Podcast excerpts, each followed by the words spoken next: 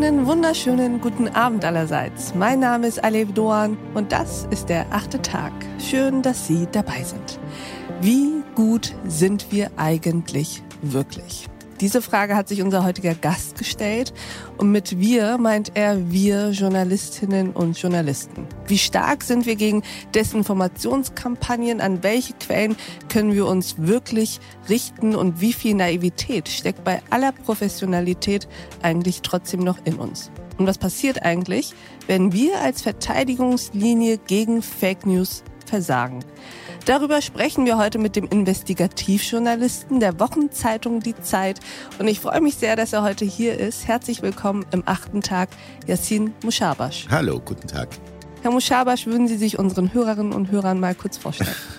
ja, also meinen Namen haben Sie schon gehört. Ich arbeite bei der Zeit seit ungefähr zehn Jahren. Also ich bin Journalist, schreibe aber auch Thriller äh, nebenbei. Und ich glaube, viel mehr müssen Sie gar nicht wissen. Das ist schon jede Menge. Was die Hörerinnen und Hörer vielleicht wissen können, ist noch, dass Sie jüngst einen neuen Roman veröffentlicht haben, Russische mhm. Botschaften, in dem Sie sich genau den Fragen widmen, die ich jetzt eben eingangs auch gestellt habe. Eines vielleicht erstmal vorab. Wie ungezwungen kann man nach der Relotius-Affäre als Journalist eigentlich noch Belletristik vertreiben?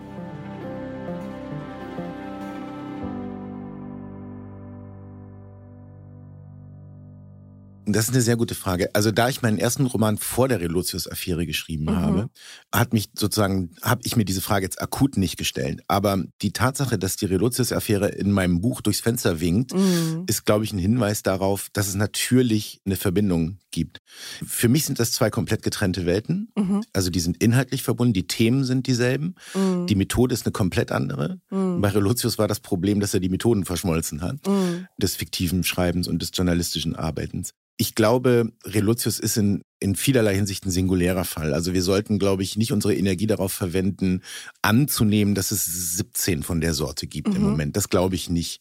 Es gibt andere Probleme, die ich für dringender halte, wenn wir unsere eigene Arbeit überprüfen oder die Qualität hochhalten wollen. Mhm.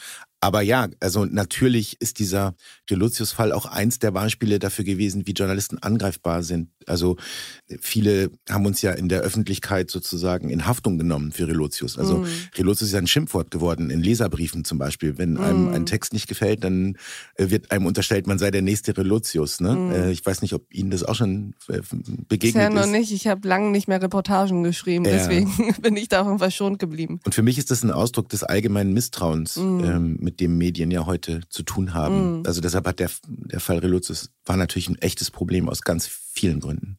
Aber Sie haben eben gesagt, nicht das größte Problem und nicht eines der drängendsten Probleme, die wir als Journalisten und Journalisten haben. Mhm. Lassen Sie uns doch da direkt mal reingehen. Was mhm. sind denn so die größten Probleme? Na, ich habe jetzt keine Agenda oder so. Mhm. Ne? Ich sprech, also ich bin ja jetzt kein Verbandsvertreter oder Gewerkschaftsrepräsentant. Ich bin ja nur einer, der so ein bisschen darüber nachdenkt ab und zu mal. Und ein Auslöser für mich jetzt gerade in, in dem Buch dieses Thema aufzugreifen, Fake News und die Frage, wie Journalisten darauf mm. reagieren, hat tatsächlich damit zu tun, dass mir bei mehreren Recherchen, die wir in der Zeit angestellt haben, ich das, äh, ich gespürt habe, wie irrsinnig einfach es ist, Journalisten hinter die Fichte zu führen.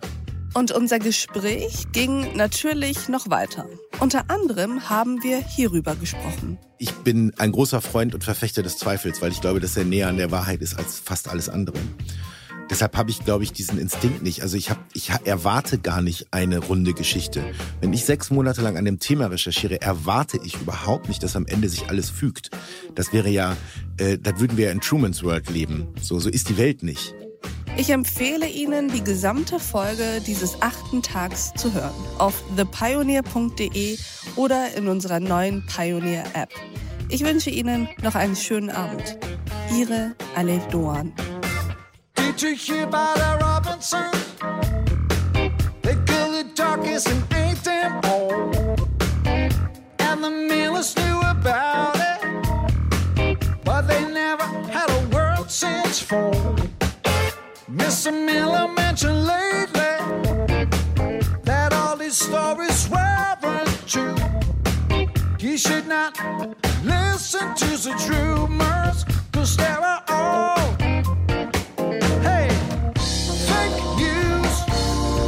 it's all about fake news.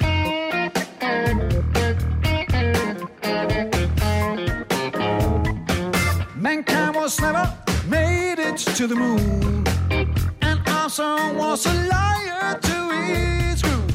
Twin towers were destroyed by CIA with all these UFOs from era 52.